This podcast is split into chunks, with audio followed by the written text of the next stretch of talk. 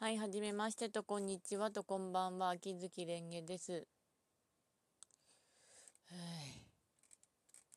今日はめちゃくちゃ休みだったので、ほぼ郵便局に出る以外は何もしませんでしたね。郵便局とあと近所の散歩。とても晴れていたので、思いっきり日日に当たりながら、あちこちさまよってましたけど、あちこちって言っても本当に近所なんだけどね。うん。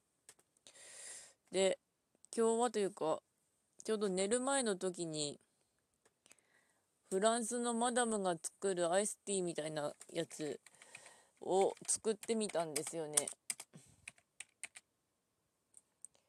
えー、っとね、フランスマダムに教えてもらった世界一美味しいアイスティー。どういう作り方かっていうと、できれば夜間ではなく、鍋に2リットルの水を入れ沸かす。沸騰したら火を止め、ティーバッグを3包み入れて蓋をし21分蒸らす。蓋を外し、菜箸などでそっとティーバッグを取り出す。粗熱が取れるまで取っておき、粗熱が取れたらピッチャーやジャグなどに移し替え、冷蔵庫で一晩冷やす。これあの、み、あの、お湯で出して、それを天然で冷やしてって感じなんで、水出しと似てるかなってなりますけど、まあ、ちょうどこれ作ってみたんですよ。あの、台所にあの、ルピシアの月に咲くっていうティーパックが余ってたんで、ティーバッグか。ちょうど水害起きてちょっとした後に買ったやつなんで、賞味期限がそろそろやばかったので、使うかって感じで使いましたね。あの、夜中の3時ぐらいに、3時か2時ぐらいに、鍋にお湯を、水を2リットル入れて火つけて、ティーパック、ティーバッグを3つ入れて、で、ちょうど2個余ってたので、ちょうど水出しの瓶が余ってたので、水入れてそれにティーバッグ沈めて、冷蔵庫、あの、常温で置いといたんですけど。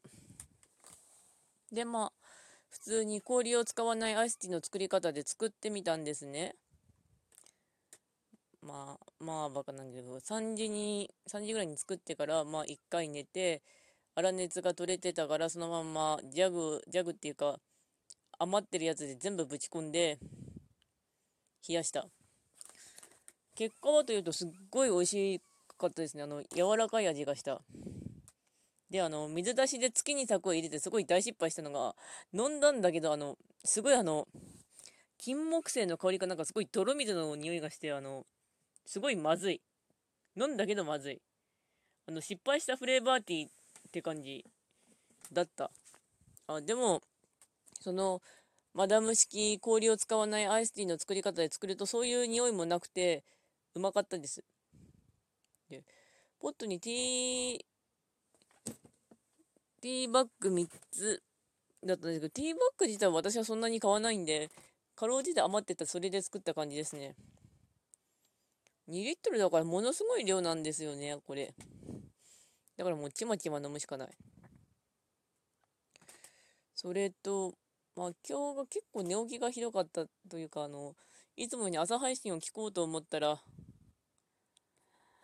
あの、寝坊で、いや、配信者の夏目様の方が、というと名前出すとあれなんだけど、あの、朝配信その人のはよう聞いてるんで、で、あの、すっげえ適当にゴロゴロ寝ながらミラクル2期やって、一回ね、一回ずーっとグダーってしてましたけど、今、水出し、つかカフェイン入れて、眠気を止めてる状態なんで、これが切れると一気に眠ることになるはずなんだけど、だから、うん。だから、あの、それを狙う。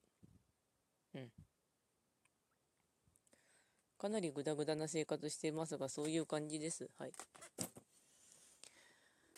で、本当に今日はあのネットしてあのひたすら江戸城を適当にぐだっと回ったりとかしてあと文丸もちょっと進めたりしたぐらいですね。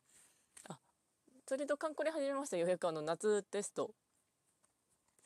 夏テストなんですけど最初の一面はこうでこせっていうかまあ一番難しい難易度でこせというのがいいらしかったのであのこそうと頑張ってるんですけど偽装作戦に飽きた。あの今回大規模なんで全部で多分6、7面あるはずなんですけど、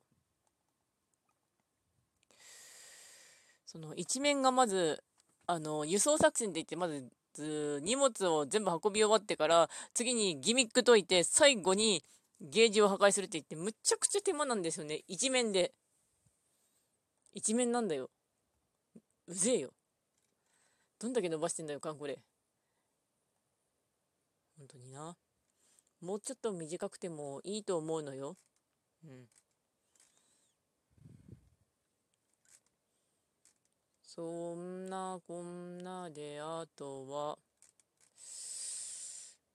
また1分間で K の焦点ちょっとずつ進めていこうと思いますが、K の焦点あるいは K の歴史。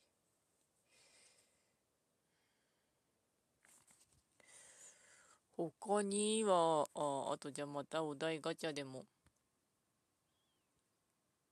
どうして秋ってセンチメンタルな気分になるの？秋だからじゃないですかね。うん。うん。お題がいいのがなかった。あ、それと作ってみたのが、あの、腹ペコグリズリーさんの焼きおにぎりのやつ。えっ、ー、と、白米を、つかご飯を 200g 用意して、その中に、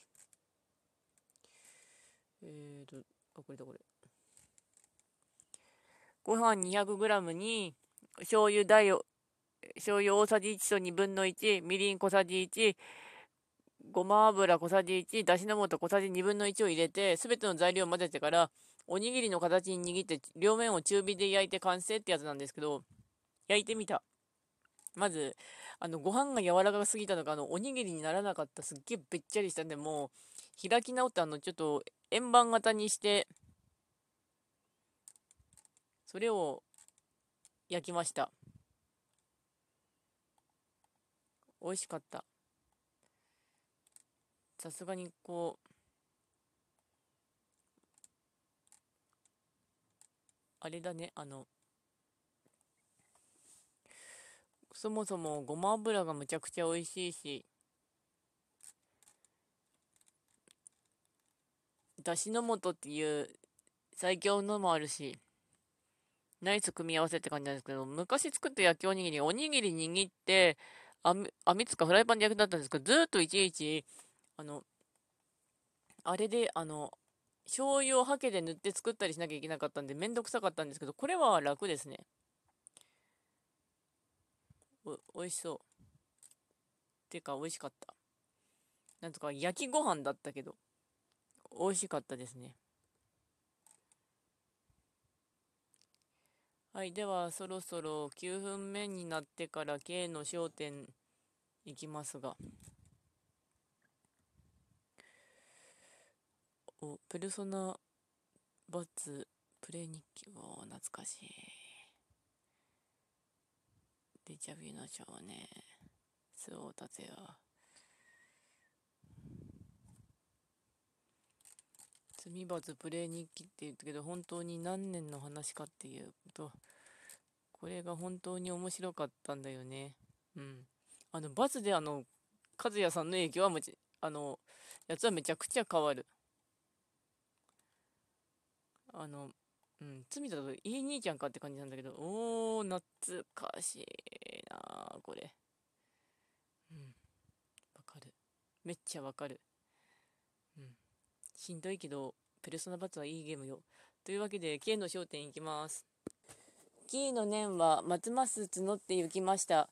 そしてついには、その人影が一度もこちらを振り返らず、全く私に背を向けて動作しているのを幸い、じっとそれを見続け始めました。不思議な旋律が私を通り抜けました。その人影の何か惹かれているかのような様子が私に感じたのです。私は海の方に向き直って口笛を吹き始めました。それが初めは無意識にだったのですが、あるいは人影に何かの効果を及ぼすかもしれないと思えるように思うようになり、それは意識的になりました。私ははじめシューベルトの海辺にてを吹きました。ご存知でしょうが、それはハイネの詩に作曲したもので、私の好きな歌の一つなのです。それからやはりハイネの詩のドッペルゲンゲル。これは二重人格というのでしょうか？これも私の好きな歌なんですか？出した。口笛を吹きながら、私の心は落ち着いてきました。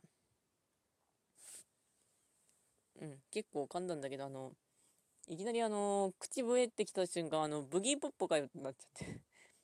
えっと、ブギーポップはあの、ニュルンベルクのマイスタージンガーを吹くんだけど、前のところ一回読んだやつを読んじゃったんだけど、1分間だしいいかなって。これ多分二人称小説でいいのかなってなりますけど。二人称ってあんまり使っ、あんま使う、どういう小説だったっけってレベルで書いたことないんですよね。一人称と三人称はよう使われるんですけど。うーん。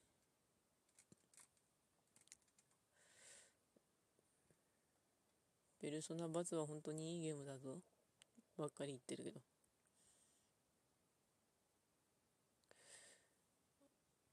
うーん。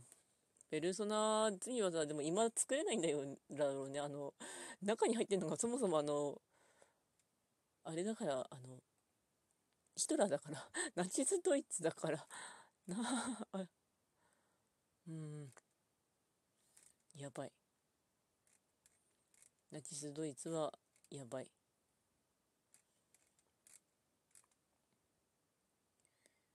そんな感じなんだけど、